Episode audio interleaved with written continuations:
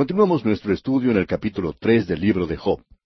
Y en la continuación de este estudio, debemos decir que este hombre Job ha sido utilizado, digamos, como un caso de prueba, como uno de esos eh, pequeños animalitos de laboratorio que se utiliza para distintos experimentos. Satanás ha desafiado a Dios. Él dice que ha puesto un cerco alrededor de Job y que éste tiene todo lo que necesita, que si Dios le quitara las cosas que Job tiene, pues Job lo iba a maldecir. Satanás está despreciando a la humanidad y está blasfemando contra Dios.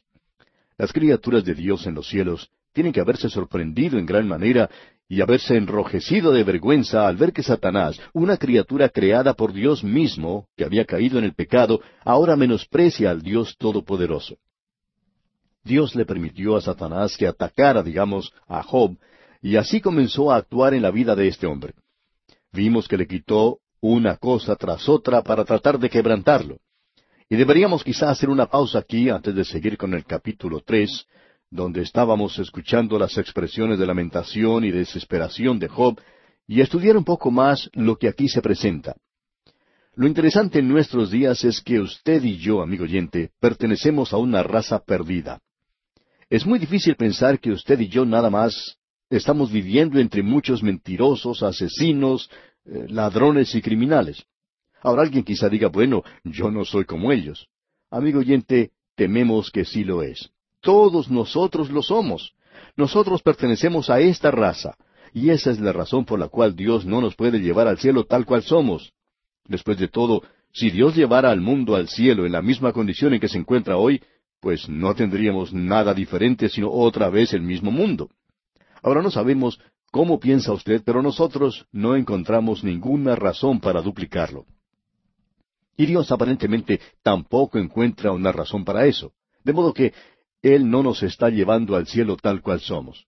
Esa es la razón por la cual el Señor Jesucristo tuvo que decirle a un refinado fariseo religioso, culto, bien pulido, le dijo, tendrás que renacer.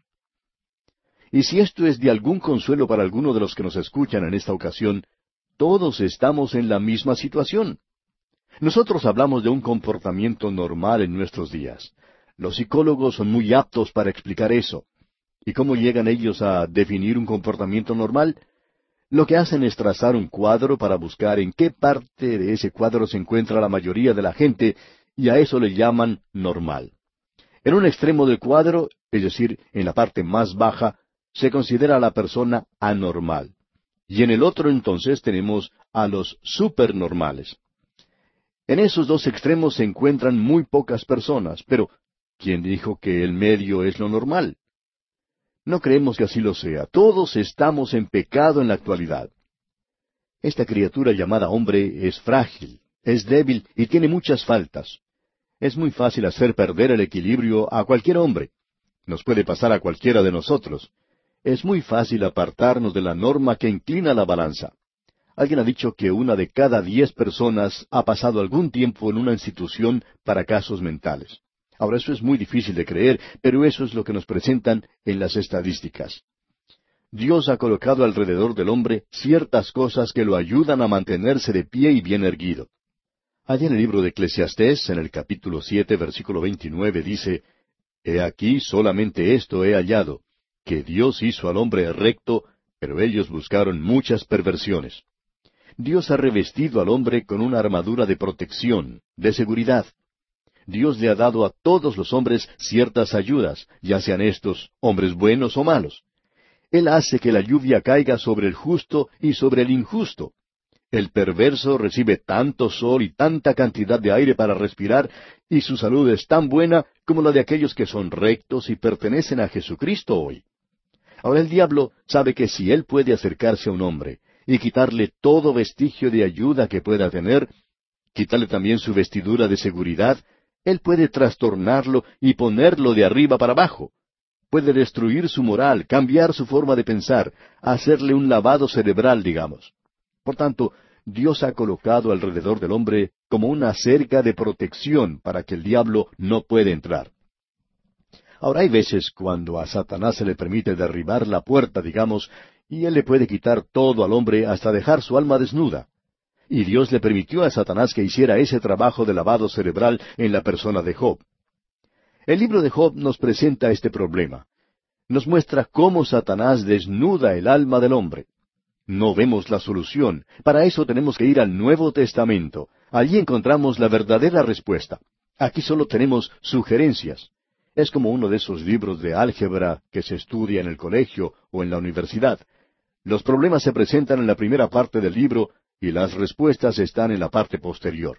Pues bien, la Biblia es algo similar. Usted tiene el problema en el Antiguo Testamento y la respuesta la puede encontrar en el Nuevo Testamento. Ahora, el Antiguo Testamento, de muchas maneras, es un libro que no satisface. Nada se resuelve realmente en esa porción. Como alguien ha dicho, el Antiguo Testamento es expectación. El Nuevo Testamento es realización. Debemos observar por un momento que por todo lo que hemos visto hasta ahora en el libro de Job, el diablo ha estado tratando de hacerle a este hombre un lavado cerebral. Él le quita a Job cualquier vestigio que tenía para cubrirse. Observemos eso por un momento porque creemos que nos va a ayudar a nosotros al entrar en el diálogo que Job tiene con sus amigos. Una de las necesidades básicas del hombre es la substancia material. Usted se da cuenta que cuando nace un animal, ya tiene con él una vestimenta. Cuando usted y yo nacimos, cuando éramos pequeños, nuestros padres tenían que conseguir con qué cubrirnos. Y más adelante, cuando crecimos, nosotros mismos tuvimos que comprar nuestras ropas. La comida, el vestido y la vivienda son cosas que necesitamos. El animal puede sobrevivir en la intemperie. El hombre no lo puede hacer. Por tanto, el hombre necesita tener graneros, ganados, eh, manadas y tierra. Necesita tener todas esas cosas junto a él. También necesita tener un hogar. En las Escrituras se nos dice que se nos ha dado todas las cosas en abundancia para que las disfrutemos. Y Dios quiere que el hombre disfrute de las cosas que Él ha colocado en este mundo. A pesar de la maldición del pecado que está sobre todo, Dios ha provisto para el hombre de una manera maravillosa. Ahora las cosas físicas en realidad pueden ser bendiciones espirituales. La prosperidad es un don de Dios. No hay nada malo con edificar graneros más grandes. El peligro está en depender de estas cosas, apoyándonos en ellas como si eso fuera toda nuestra vida. Muchas de las ayudas y de las comodidades modernas que el hombre tiene en la actualidad han estado creando como una prisión para él. Uno se sorprende al ver que las personas que viven en las grandes ciudades tratan en cualquier oportunidad de escapar de todas esas cosas. No quieren utilizar, por lo menos por unos días, sus comodidades en el lugar, sus televisores y todo lo demás que tienen en casa y se van a lugares desérticos. Quieren vivir a la intemperie, dicen. ¿Por qué? porque se sienten como si estuvieran atrapados en una prisión. En el día de hoy, el creyente en Cristo debería salir por sí mismo y tomar inventario de lo que está ocurriendo en su vida. Debe preguntarse, ¿estoy confiando yo en las cosas materiales o estoy confiando en Dios? Ahora Job perdió todo lo que tenía. Él pasó de la prosperidad que tenía a la más mísera pobreza. Job fue sacudido realmente, pero no fue removido de sus cimientos. Luego tenemos la segunda cosa que le ocurrió a Job, y que Dios permitió y que Satanás realizó, y es que Satanás quitó a sus seres queridos. Usted y yo, amigo oyente, necesitamos a nuestros seres queridos para mantenernos firmes. Cuando estamos recién nacidos, necesitamos amor. Un bebé es algo tan hermoso, tan cariñoso, atractivo, que uno quiere abrazarlo y amarlo mucho. Es algo maravilloso. Una de las grandes emociones que podemos gozar en la vida es la de poder tener en nuestros brazos a nuestro primer hijo. Y luego, quizá cuando seamos mayores, será el placer de tener en nuestros brazos a nuestros nietos. Dios nos ha hecho de esa manera. El niño cuando comienza a crecer, bueno, va a sus padres cuando necesita simpatía. Cuando el niño se lastima un dedito, por ejemplo, corre donde su mamá para que ella lo bese. Y nosotros sabemos que eso no ayuda nada medicinalmente, pero sí que es una ayuda para el niño. Ahora, si le faltan estas cosas, la criatura se desarrollaría con conflictos y complejos en su vida. Creemos que el psicólogo tiene razón cuando dice eso. Luego el niño crece y llega a la adolescencia. Y por allá tenemos a cierta madre que está muy apesadumbrada porque sus dos hijos adolescentes no le escuchan cuando ella les habla. Pues bien, esta señora no se ha dado cuenta que Dios los ha hecho de esa manera, porque Él los está preparando para que al salir de su hogar formen el suyo propio. Luego, ese amor que ahora tienen para la madre se manifiesta de manera diferente a otra persona y más adelante a sus propios hijos.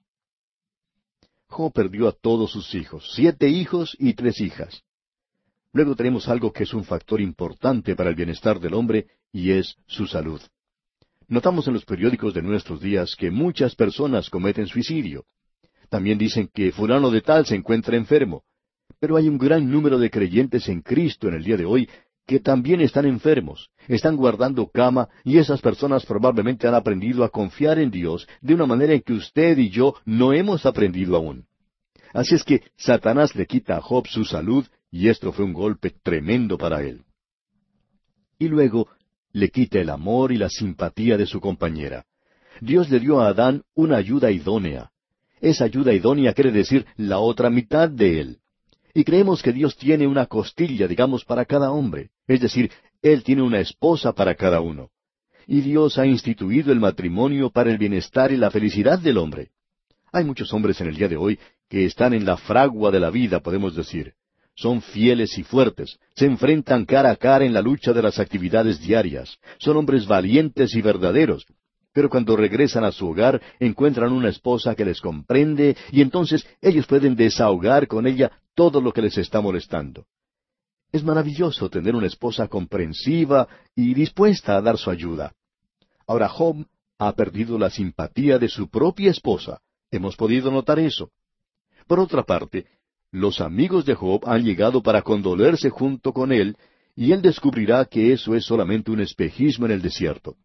Cuando él los vio venir en la distancia, pensó que quizás serían un oasis para él, pero resultó simplemente un espejismo, y él termina por llamarlos consoladores molestos. Veremos el porqué de eso. Ahora, ¿qué más le puede hacer Satanás a Job? Pues bien, él destruye todos los valores morales de su vida y comienza a actuar en él mismo. Eso es lo que queremos observar ahora.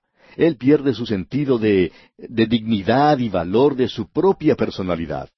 ¿Qué puede dar el hombre a cambio de su alma? Que Dios tenga compasión de esos jóvenes que el día de hoy malgastan, desperdician su vida con alguna droga o para complacer a un grupo de compañeros mal pensados. Solamente Dios es quien le da al hombre en la actualidad su verdadero valor. El Señor Jesucristo dijo que nosotros éramos más valiosos que las aves de los cielos. ¿Y sabe por qué? Porque Él murió por nosotros. Y ese es el valor de cada uno de nosotros, amigo oyente, la sangre de Cristo. Luego Job perderá su sentido de la justicia de Dios y comenzará a criticar y a ser un cínico antes de que todo esto llegue a su fin.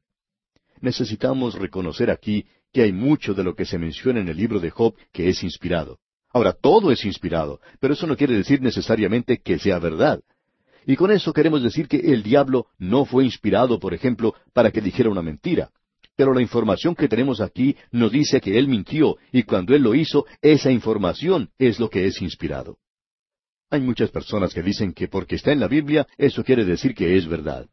Bueno, tenemos que fijarnos quién lo dijo. Y en el libro de Job debemos tener mucho cuidado con cosas así. Ahora Job también perdió su sentido del amor de Dios. Finalmente, él podía decir, He aquí, aunque él me matare, en él esperaré. Pues bien, nosotros tenemos que ir allá al Nuevo Testamento para buscar allí, antes de finalizar esto, y poder encontrar la respuesta donde dice, porque hay un solo Dios, y un solo mediador entre Dios y los hombres, Jesucristo hombre. Y esa es la respuesta al lamento de Job, que dice, no hay entre nosotros árbitro que ponga su mano sobre nosotros dos. Job está diciendo, si solamente hubiera alguien que pudiera tomar la mano de Dios y tomar mi mano para unirnos. Y hoy existe ese alguien, amigo oyente. Habremos dedicado mucho tiempo a esto porque es sumamente importante el comprender bien la base de este diálogo que tiene lugar. En nuestro programa anterior leímos hasta el versículo doce del capítulo tres de Job. Leamos ahora los versículos trece y catorce. Pues ahora estaría yo muerto y reposaría, Dormiría y entonces tendría descanso con los reyes y con los consejeros de la tierra que reedifican para sí ruinas. Se refiere a las grandes pirámides, a los grandes monumentos, pero todos están en el mismo nivel, y Job se queja que se le niega este olvido a él. En realidad hay dos cosas que Job está diciendo en este tercer capítulo. Que él desea no haber nacido nunca y que habiendo nacido, desearía haber muerto en el momento de ver la luz. Estas son las dos cosas y por tanto él no alcanza ninguna ni encuentra ninguna ayuda. El lenguaje que uno encuentra en este pasaje es dramático y a la vez maravilloso. Leamos otra vez el versículo catorce y avancemos hasta el versículo dieciséis. Con los reyes y con los consejeros de la tierra que reedifican para sí ruinas, o con los príncipes que poseían el oro, que llenaban de plata sus casas. ¿Por qué no fui escondido como abortivo, como los pequeñitos que nunca vieron la luz? Lo que él está diciendo, amigo oyente, es que él deseaba haber nacido muerto y que no hubiera llegado a este mundo. Él dice en los versículos 17 y 18, Allí los impíos dejan de perturbar, y allí descansan los de agotadas fuerzas. Allí también reposan los cautivos, no oyen la voz del capataz. En otras palabras, él presenta a la muerte aquí como algo preferible sobre la vida. Nos podemos dar cuenta que él se encuentra bastante desmoralizado. Y continuamos leyendo en los versículos 19 y 20. Allí están el chico y el grande, y el siervo libre de su señor. ¿Por qué se da luz al trabajado y vida a los de ánimo amargado? Él está diciendo, la vida es una carga tan pesada que no quiero vivirla, quiero morir. Y continúa en el versículo 21 diciendo, que esperan la muerte y ella no llega, aunque la buscan más que tesoros. Este hombre Job dice, yo le daría la bienvenida a la muerte con más alegría que aquel minero que está buscando oro y cuando lo encuentra exclama de gozo. Pues bien, Job dice, si yo pudiera morir, entonces me alegraría mucho. Y luego dicen los versículos 23 y 24, ¿por qué se da vida al hombre que no sabe por dónde ha de ir y a quien Dios ha encerrado? Pues antes que mi pan viene mi suspiro, y mis gemidos corren como aguas. Este hombre se encuentra en una condición desesperada, desolada. Y leemos en el versículo 25 de este capítulo tres de Job, Porque el temor que me espantaba me ha venido, y me ha acontecido lo que yo temía. Cuando Job estaba viviendo en paz y prosperidad en la tierra de Uz, y las cosas le iban bien, él estaba viviendo lujosamente y todo el mundo decía, miren cómo vive Job en tanta comodidad. Y Job dice, en ese mismo momento yo me encontraba viviendo en pleno lujo, pero temía que esto que me está ocurriendo ahora me podría ocurrir. Y amigo oyente, pensamos que ese es el temor que sufre mucha gente, temor de que algo terrible les pueda ocurrir a ellos y por tanto tratamos de conseguir cualquier cosa que nos dé seguridad en lugar de asirnos de nuestro Salvador. Muchos de nosotros tendríamos que estar usando la Biblia como nuestra seguridad en lugar de buscarla en otras partes. Necesitamos confiar en la palabra de Dios, amigo oyente. Luego en el versículo 26 de este capítulo 3 de Job, él dice, No he tenido paz, no me aseguré, ni estuve reposado. No obstante, me vino turbación. Los problemas lo han alcanzado ahora. Uno se lleva la impresión al comienzo de que este hombre ha perdido su fe, pero no es así. Esto no es otra cosa que una queja, un lamento bien amargo de un hombre que ahora está saboreando el residuo de lo último que queda en la vida, el problema que le ha alcanzado y que no puede entender por qué le ha ocurrido eso a él. Tenemos ahora a estos tres amigos que están sentados junto a él. Ellos han estado sentados por siete días y han estado sacudiendo sus cabezas. Ellos han estado pensando y diciendo por la forma en que lo miraban, bueno, por fin te alcanzó lo que merecías. Ahora Job puede aguantar todo lo demás, pero no puede soportar esto que viene de sus amigos. Así es que él hace este amargo discurso lleno de quejas y dolor. Es algo tremendo, pero no tiene la respuesta. Es un pesimismo negro. Ahora sus tres amigos van a comenzar a hablar con Job. El primero de ellos será Elifaz. Él hablará y luego Job le responderá. Después Bildad tomará la palabra en segundo lugar y Job le responderá también a él. Y en tercer lugar lo hace Sofar, a quien Job también da una respuesta. En nuestro próximo programa vamos a estudiar a estos hombres cuando observemos también el discurso pronunciado por Elifaz. Pero es muy interesante notar que cada uno de los nombres de estos tres amigos de Job tiene un significado.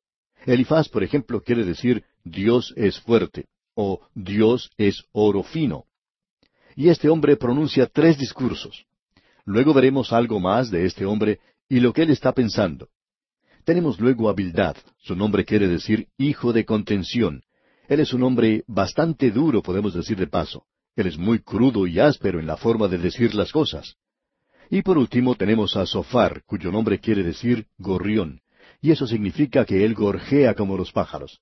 Él tiene una lengua también muy áspera y él hace algunas insinuaciones terribles a Job. Veremos eso más adelante cuando observemos el discurso de Elifaz en el capítulo cuatro de este libro de Job. Por hoy vamos a detenernos aquí, amigo oyente, porque nuestro tiempo ha tocado ya su fin. Continuaremos nuestro recorrido por este libro de Job, Dios mediante, en nuestro próximo programa.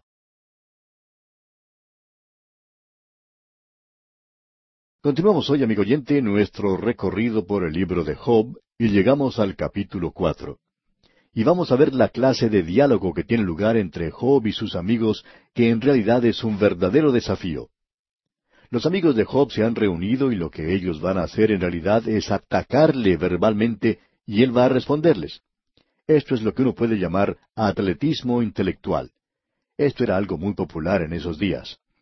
La gente en nuestros días asiste a encuentros de fútbol o va a presenciar un encuentro de básquetbol o algún otro deporte y todos ellos tienen que ver con la destreza física que se demuestra en esos enfrentamientos. Bueno, en aquellos días la gente prefería competencias intelectuales. Y cuando estos hombres que tenemos ante nosotros comienzan a desarrollar su diálogo, una gran multitud se puede haber reunido alrededor de ellos escuchando lo que estaban diciendo nosotros vamos a observar que en esa multitud que los rodeaba se destacaba más adelante un hombre llamado Eliú. Él se presentará y dirigirá la palabra a Job y será el último de los que habla con él, y es una persona joven. Entonces tenemos ante nosotros una gran competencia y hay una gran cantidad de personas reunidas para escucharlos hablar. Ahora usted tiene que comprender que esto estaba ocurriendo cuando la gente no era civilizada, y entonces ellos ponían énfasis en lo intelectual. Nosotros, en cambio, en nuestra época, somos mucho más civilizados y más adelantados, por lo tanto, ponemos el énfasis en lo físico. Eso gracias a que nosotros somos tan superiores a estas otras personas, por supuesto. Queremos, amigo oyente, que usted preste atención a esto porque Job ha comenzado con una amarga queja.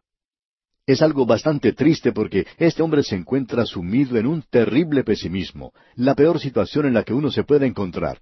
Satanás le ha quitado todo lo que tenía y ahora no tiene nada en qué apoyarse, no tiene ningún lugar a donde dirigirse, y aún Dios parece estar lejos de él en esta oportunidad en particular. Ahora Elifaz es el primero en hablar, y probablemente deberíamos decir algunas palabras relacionadas a cada uno de estos hombres que hablan.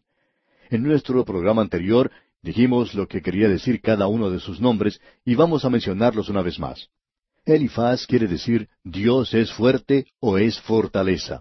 Este hombre Elifaz tiene en realidad la voz de la experiencia. Es un hombre muy notable y ha tenido una experiencia destacada, extraña, misteriosa. Y la clave para lo que él tiene que decir la encontramos en el versículo ocho, donde él está diciendo, como yo he visto. Todo lo que él tiene que decir se apoya en eso. Él es la voz de la experiencia. Él, como veremos más adelante, ha tenido unas visiones y sueños muy notables y ha oído secretos que ninguna otra persona ha podido escuchar.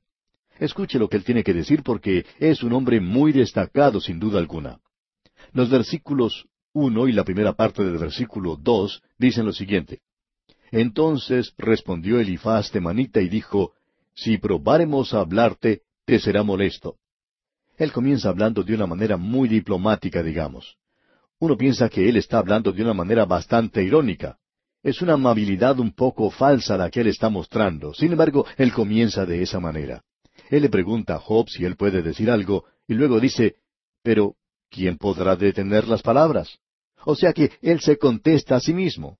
Aun si Job no quisiera que él lo dijera, él lo va a decir de todas maneras. Y así lo hace. Veamos lo que nos dicen los versículos tres hasta el cinco de este capítulo cuatro de Job. He aquí tú enseñabas a muchos y fortalecías las manos débiles. Al que tropezaba enderezaban tus palabras y esforzabas las rodillas que decaían. Mas ahora que el mal ha venido sobre ti, te desalientas, y cuando ha llegado hasta ti, te turbas. Él está diciendo a Job aquí que en los tiempos pasados, cuando él se encontraba en prosperidad y cuando tenía mucho dinero, mucha riqueza, él era una fortaleza para todos los demás. Él podía aconsejar a los demás, él podía hablar y decirles lo que debían hacer. Él sabía cómo ayudar a aquellos que tenían dificultades, que enfrentaban problemas. Pero ahora esto le ha ocurrido a él mismo, y Elifaz le dice que él ha sucumbido bajo todo eso. Él es simplemente un muñeco de papel, según Elifaz, un tigre de papel. No eras verdadero, le dice Elifaz. El consejo que le dio a los demás no lo puede seguir él mismo. Ahora debemos decir aquí que este es un problema que muchos de nosotros tenemos. Es algo interesante, ¿no le parece? Nosotros siempre podemos decirle a las otras personas lo que deberían hacer y cómo hacerlo cuando tienen problemas, pero cuando nos toca a nosotros, la cosa es diferente. Los psicólogos y los psiquiatras son muy capaces de hacer este tipo de cosas. La verdad es que algunos de ellos, creemos, deberían ir a ver a un psiquiatra. En una oportunidad, dos de ellos estaban hablando y uno le decía al otro, Tú estás bien, ¿cómo estoy yo? Y amigo oyente, debemos decir que estas personas siempre están analizándose los unos a los otros, siempre diciéndole al otro lo que debe hacer. Bueno, Job era experto, según Elifaz, en hacer esta clase de declaración. Y en una forma bastante sarcástica le dice a Job, ahora esto te sucede a ti mismo. ¿Y qué es lo que sucede? Tú te has desmoronado ante su peso. Y notemos ahora lo que dice aquí en el versículo seis. ¿No es tu temor a Dios tu confianza? ¿No es tu esperanza la integridad de tus caminos? O sea, ¿los consejos tuyos no son lo suficientemente buenos como para ti mismo? Ayudaron a los demás, deberían ayudarte a ti mismo ahora. Aquí le hace una pequeña insinuación, lo hace de una manera bastante diplomática, digamos. Y cuando veamos lo que tienen que decir los otros amigos, veremos que ellos son mucho más bruscos en la forma de hablar. En realidad, cuando lleguemos al último amigo, o sea, Sofar, veremos que él es una persona muy ruda en su forma de expresarse. Pero escuchemos ahora lo que Elifaz continúa diciendo aquí en el versículo siete.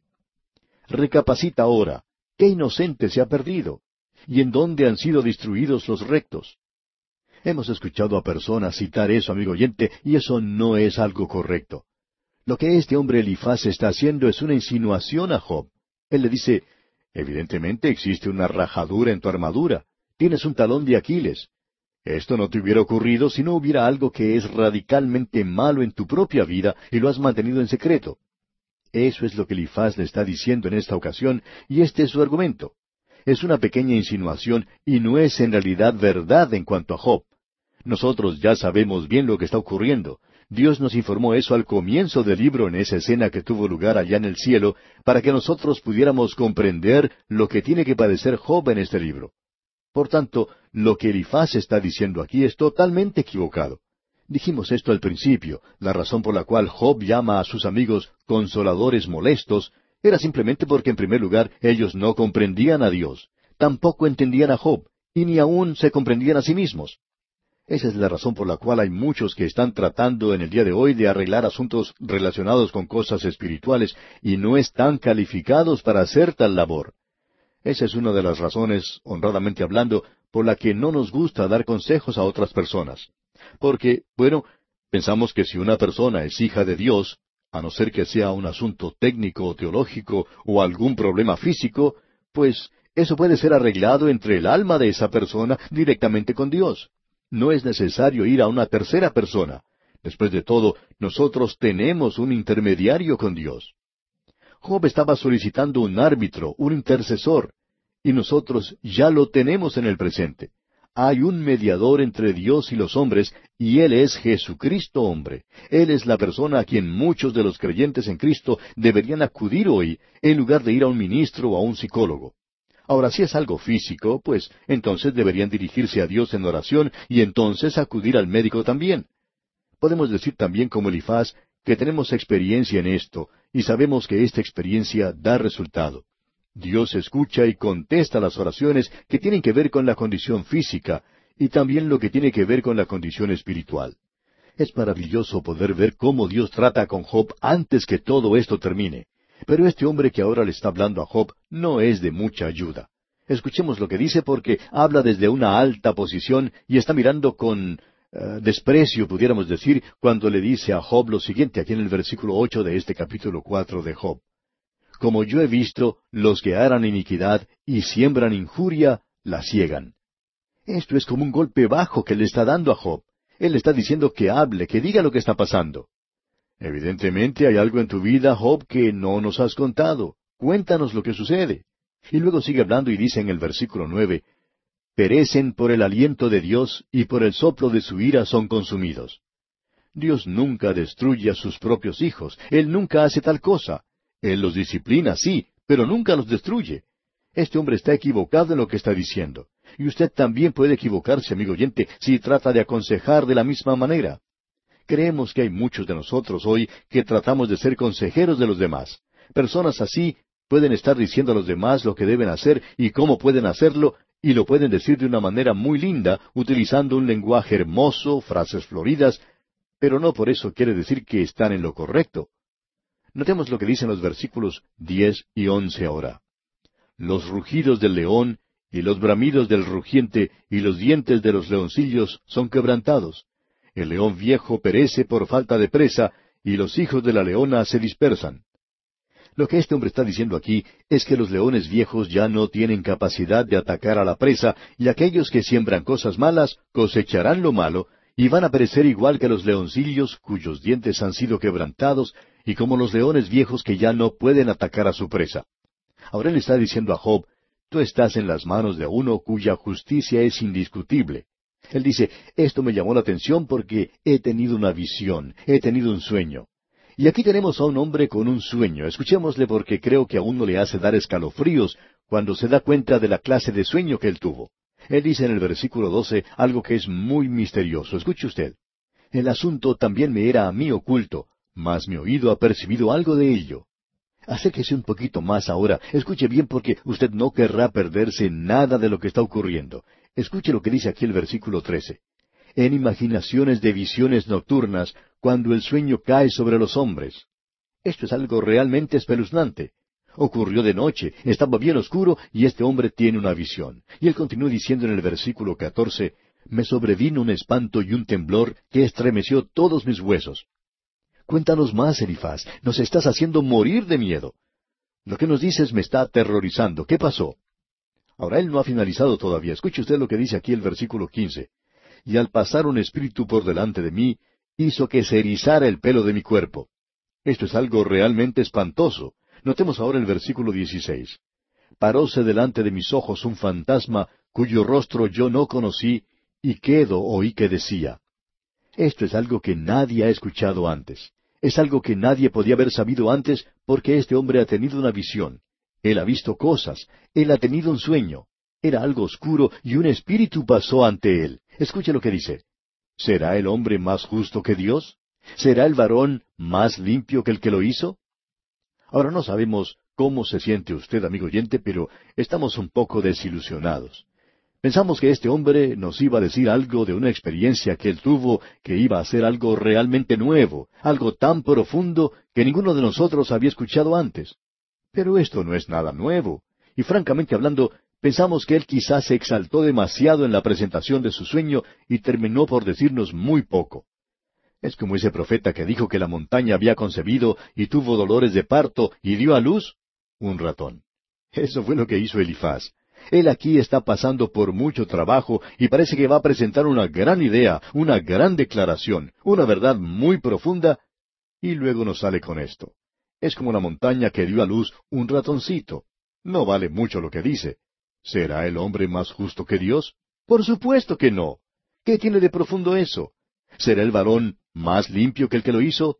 Claro que no. Todos sabemos eso. No es necesario tener un sueño y una experiencia espantosa para decir esto. No es necesario una verdadera pesadilla que nos hace perder el sueño y el descanso de la noche. No creemos que esto valga tanto como para perder el sueño y salir diciendo algo que es tan evidente, tan trivial.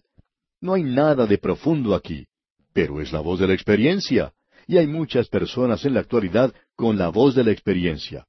Hay muchos de nosotros, amigo oyente, que tenemos la costumbre de tratar de dar consejos a los más jóvenes.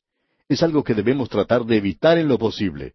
Es muy fácil tratar de decir a los demás lo que deben hacer y cómo deben hacerlo. Y lo interesante es que la mayoría de las personas que dan consejos casi nunca los siguen ellos mismos. Y a veces me encuentro a mí mismo en una situación como esa, tratando de decirle a los demás lo que tienen que hacer y cómo tienen que hacerlo. Amigo oyente, Existe un peligro en la voz de la experiencia, y a veces no es lo que uno quiere. Este amigo Elifaz no está siendo de ninguna ayuda para Job. Él continúa con este tema en los versículos 18 y la primera parte del versículo 19 y dice, He aquí, En sus siervos no confía, y notó necedad en sus ángeles, cuanto más en los que habitan en casas de barro, cuyos cimientos están en el polvo.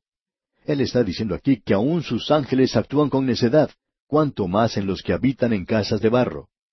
Ahora esto sí es una declaración muy profunda que nos viene desde el mismo comienzo. Estos cuerpos que nosotros tenemos en esta existencia son sólo casas de barro, no hay una descripción mejor que esa.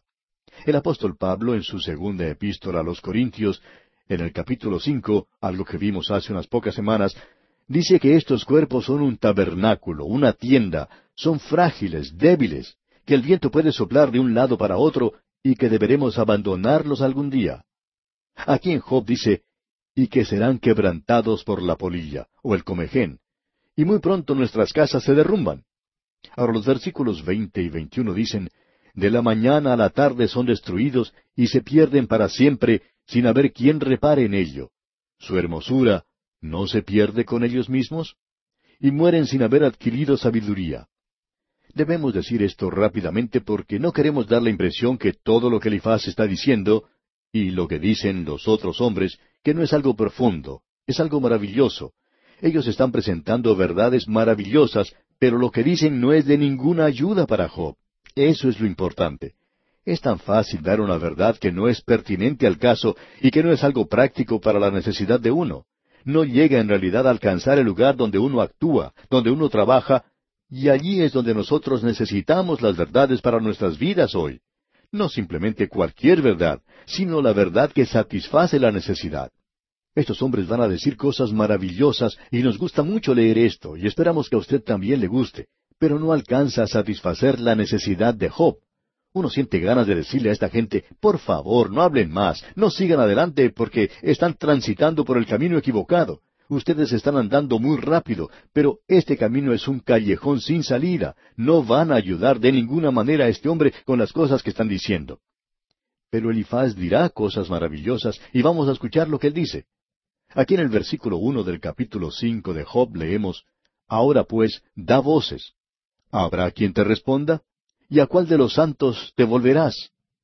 Esa pregunta es buena aún para nosotros en la actualidad. ¿A cuál se volverá usted para pedirle ayuda, amigo oyente? Tememos que ellos no puedan ayudarnos en el día de hoy y aparentemente los patriarcas para entonces ya habían muerto. Probablemente Abraham e Isaac habían pasado ya a la eternidad. Quizá Jacob vivía aún, pero Abraham no puede ayudarle a usted. Tampoco lo puede hacer Isaac. Y nadie que haya vivido en el pasado le puede ayudar, amigo oyente. Pues bien, ¿a cuál de los santos se volverá usted? Ahora leamos los versículos dos y tres de este capítulo cinco de Job. Es cierto que al necio lo mata la ira, y al codicioso lo consume la envidia. Yo he visto al necio que echaba raíces, y en la misma hora maldije su habitación. Él está diciendo aquí que él ha visto al necio, al malo, prosperar, pero que finalmente ellos cayeron. Y de paso podemos decir que eso es verdad. Eso uno lo puede leer allá en el libro de los Salmos. David tenía la misma dificultad y él dijo, Vi yo al impío sumamente enaltecido y que se extendía como laurel verde. Pues bien, él prosperaba mientras los buenos, los justos, no lo hacían. Y nos hemos preguntado acerca de eso. David dice, Vi al impío y me di cuenta, pero finalmente Dios derribó al impío. Dios se demoró mucho tiempo para derribar a una persona como Hitler, ¿verdad? Pero ahora eso ya no parece tanto tiempo. Ahora, si usted hubiera vivido durante esa época, usted hubiera pensado que era demasiado largo. Y lo mismo con otras personas como esas. ¿Por qué no actúa Dios más rápido? Pues bien, Él no lo tiene que hacer. Él actúa lentamente. Dios derribará a los impíos, pero tenemos que darle tiempo. Él tiene la eternidad por delante. Por supuesto, nosotros no tenemos mucho tiempo en esta vida. Ahora, en el versículo cuatro dice, Sus hijos estarán lejos de la seguridad, en la puerta serán quebrantados, y no habrá quien los libre. En otras palabras, Elifaz está clasificando a este hombre Job como a un hombre necio en realidad. Él dice en los versículos cinco hasta el siete de este capítulo cinco, Su mies comerán los hambrientos, y la sacarán de entre los espinos, y los sedientos beberán su hacienda, porque la aflicción no sale del polvo, ni la molestia brota de la tierra, pero como las chispas se levantan para volar por el aire, así el hombre nace para la aflicción. Y esa es una gran verdad. Vamos a observar eso en nuestro próximo programa y también lo que resta de este discurso admirable. Porque este es un discurso estupendo el que pronuncia Elifaz. Quizá no tenga nada que ver con lo que está pasando Job. Es como una ama de casa que quiere usar una receta para hacer albóndigas cuando en realidad ella quiere hacer un postre. Es bueno tener una receta para la carne y no hay nada malo con las albóndigas, pero lo que ella quiere hacer en realidad es un postre. Eso es lo que ella busca hacer. Por tanto, la receta que tiene no le sirve en lo absoluto. Lo que este hombre está diciendo es bueno, pero es una receta para otra comida, cuando lo que él está buscando es un postre. Eso es lo que está necesitando Job y veremos esto Dios mediante en nuestro próximo programa. Por hoy vamos a detenernos aquí porque nuestro tiempo ha tocado ya a su fin.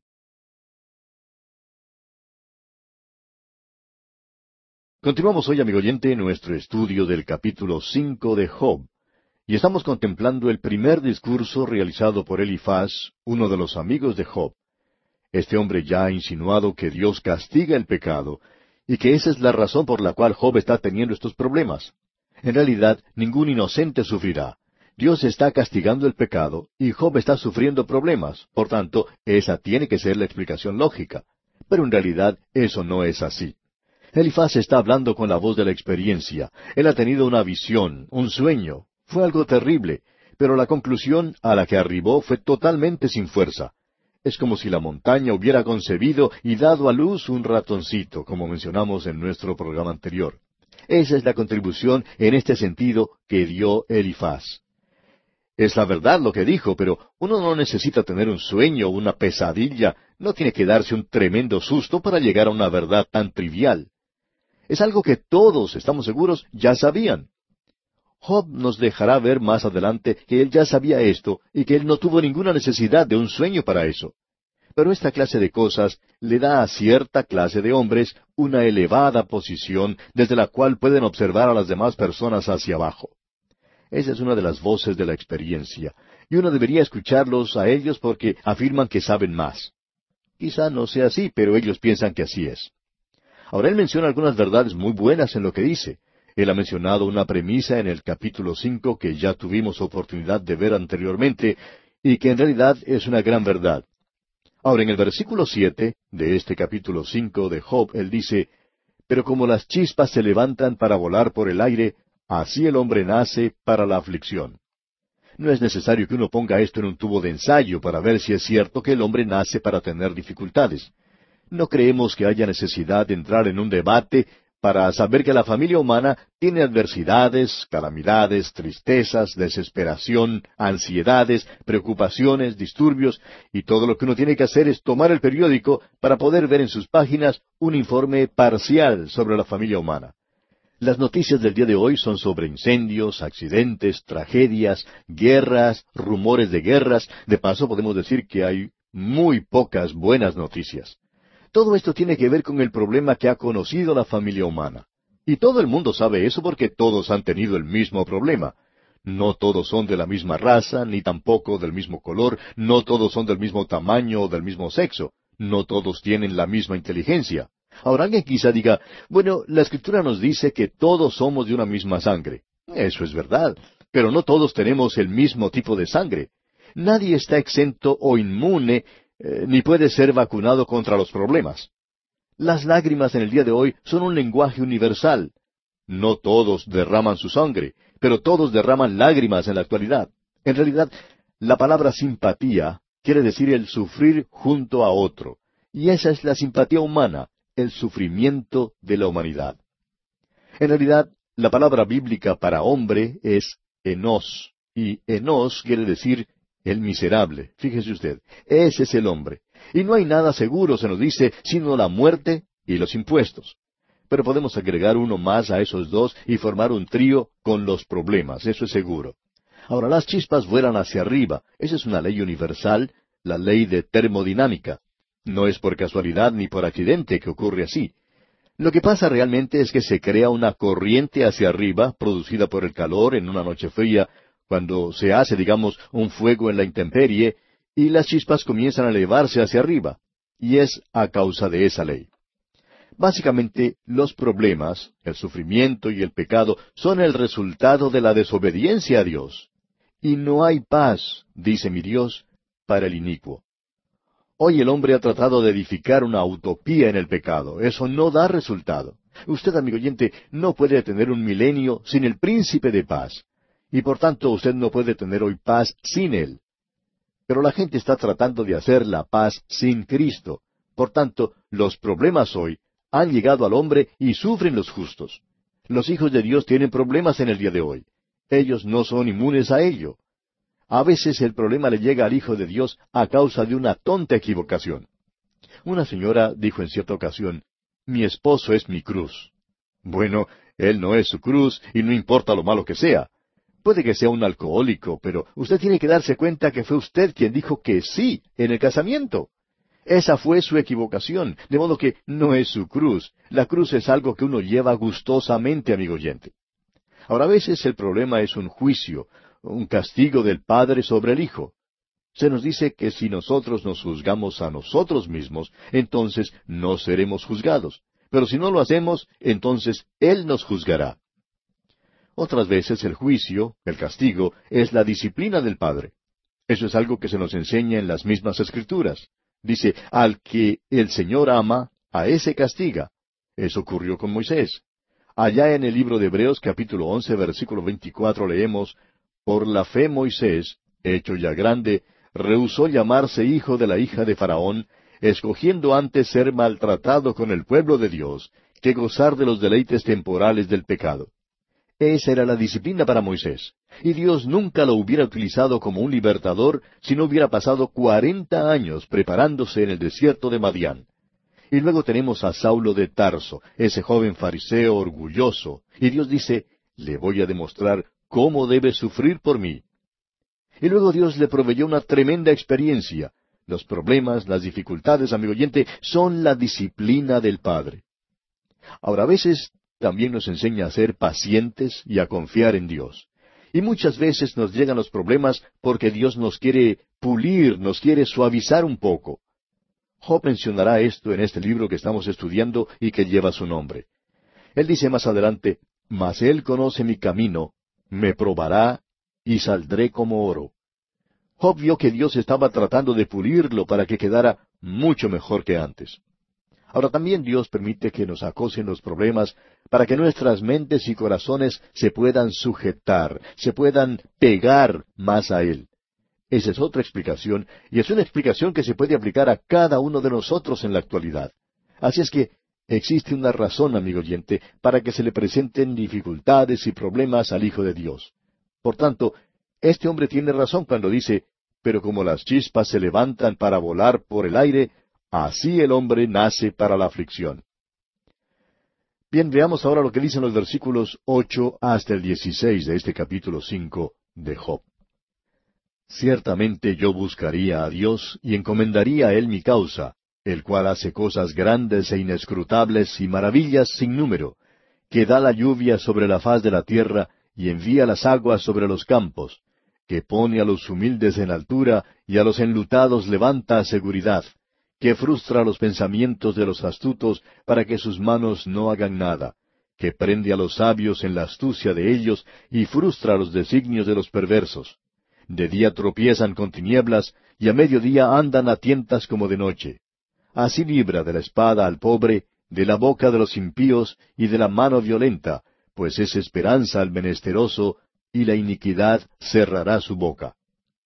Lo que él en realidad está diciendo aquí en una manera maravillosa es que Dios es fiel, que Dios es bueno y que Dios es justo. Eso es lo que Elifaz está diciendo, y eso es una verdad muy grande. Pero eso, por otra parte, no llega a la raíz del problema que aflige a Job. Él no le está hablando realmente de una forma directa a Job. Veamos ahora el versículo 17. He aquí, bienaventurado es el hombre a quien Dios castiga. Por tanto, no menosprecies la corrección del Todopoderoso. Hemos oído citar eso una y otra vez. Ahora alguien quizá nos diga, bueno, ¿y acaso no es verdad? Sí, lo es, amigo oyente. Pero esto fue mencionado de una manera personal para Job, y eso no siempre explica la razón por la cual el pueblo de Dios sufre. Nosotros ya hemos visto una lista que tenemos ante nosotros y hay varias razones.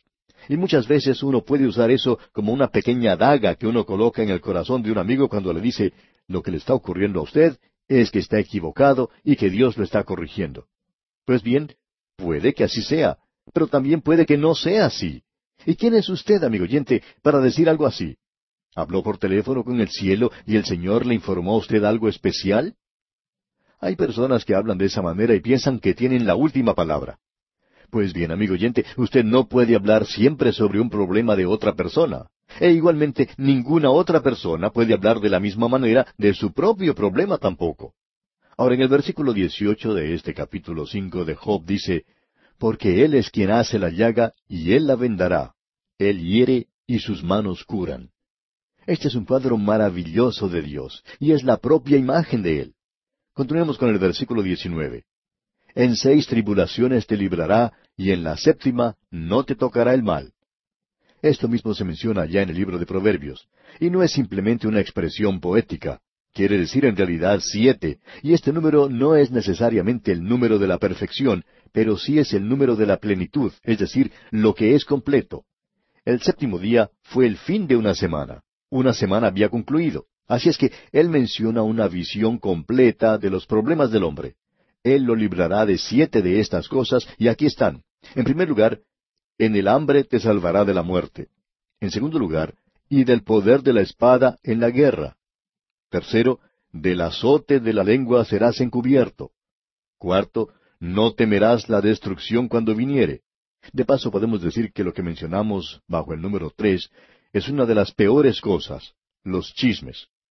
Hay más gente herida hoy en día por los chismes que por cualquier otra cosa. Uno habla mucho de la gente que muere en las guerras y se cuenta las personas que hallaron la muerte en el campo de batalla, pero hay muchos más que han sido heridos mortalmente por la lengua de aquellos que se consideran sus amigos. Nosotros debemos orar a Dios para que nos libre de una mala lengua. Se nos dice aquí, del azote de la lengua serás encubierto, no temerás la destrucción cuando viniere.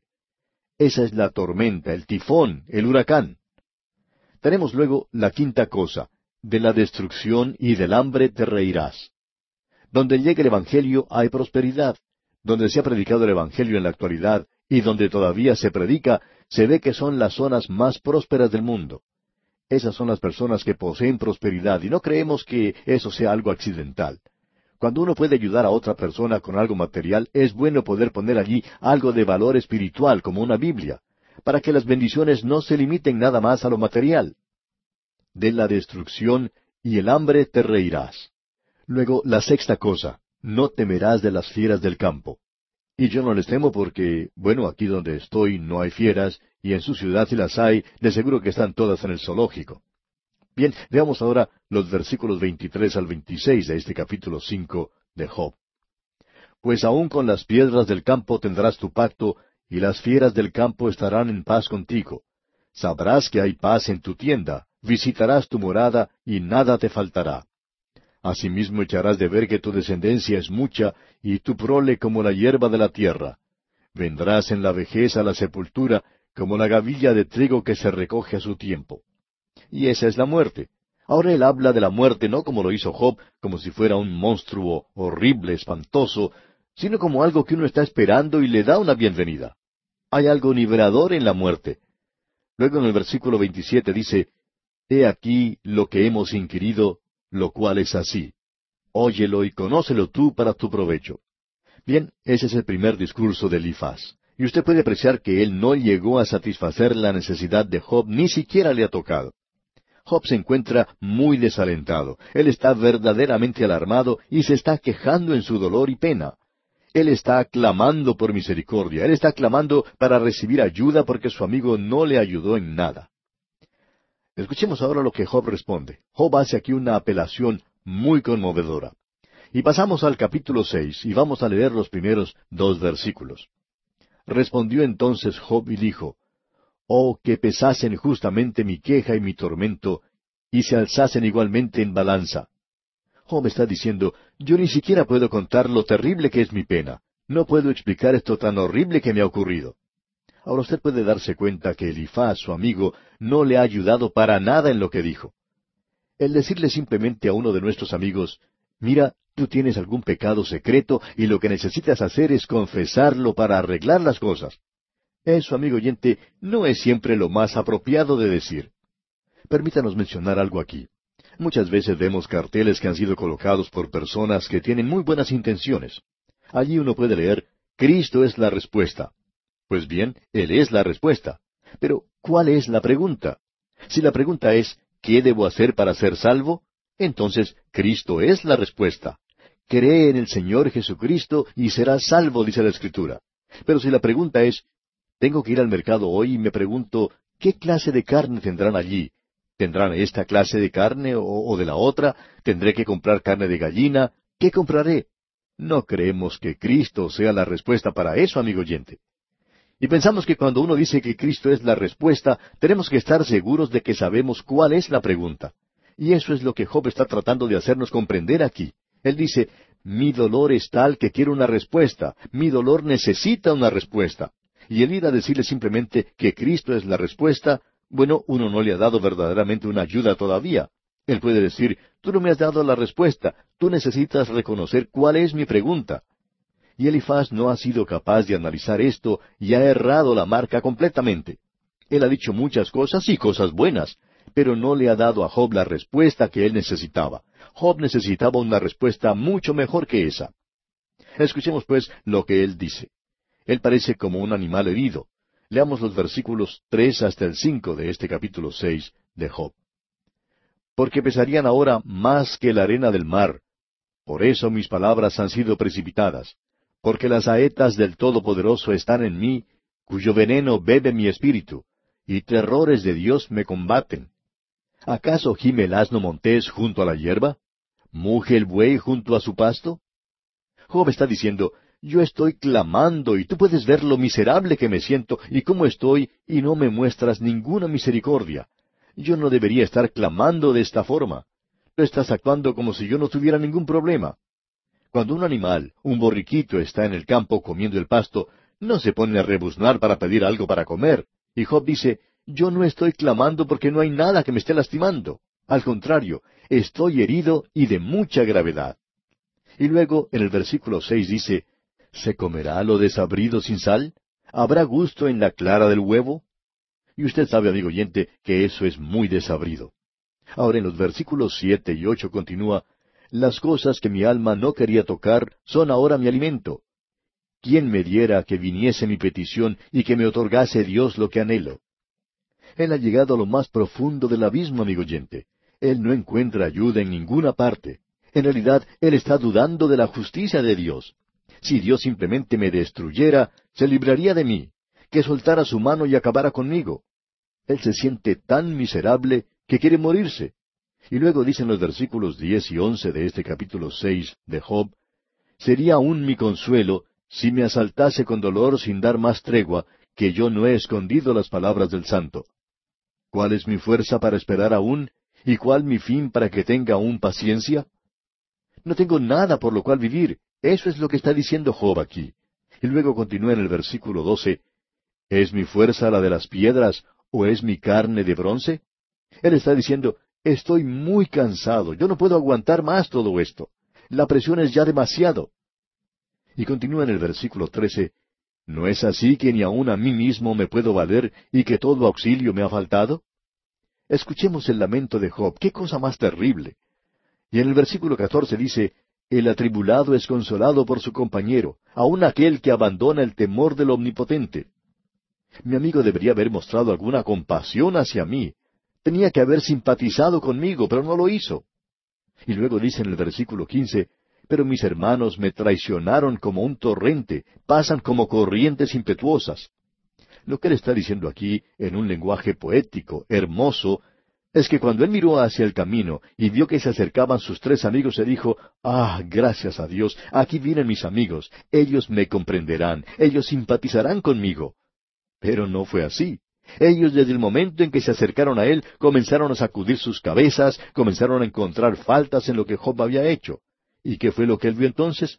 Él pensó que había visto un oasis en el desierto, pero todo lo que vio en realidad fue solamente un espejismo. Ese es el lenguaje utilizado aquí. No vio la realidad, sino nada más que un espejismo en el desierto. ¿Qué cuadro es este que nos ha pintado Job? Vamos a detenernos aquí, amigo oyente, y continuaremos en nuestro próximo programa y seguiremos considerando este lamento de Job. No estamos seguros, pero este puede ser también el lamento de la raza humana en la actualidad. El hombre con todos sus artefactos y comodidades y progresos aún se siente muy solo. Él está impaciente, infeliz. Él es enos. Él necesita mucho más que los artefactos de la era moderna. Él necesita en realidad a Dios mismo.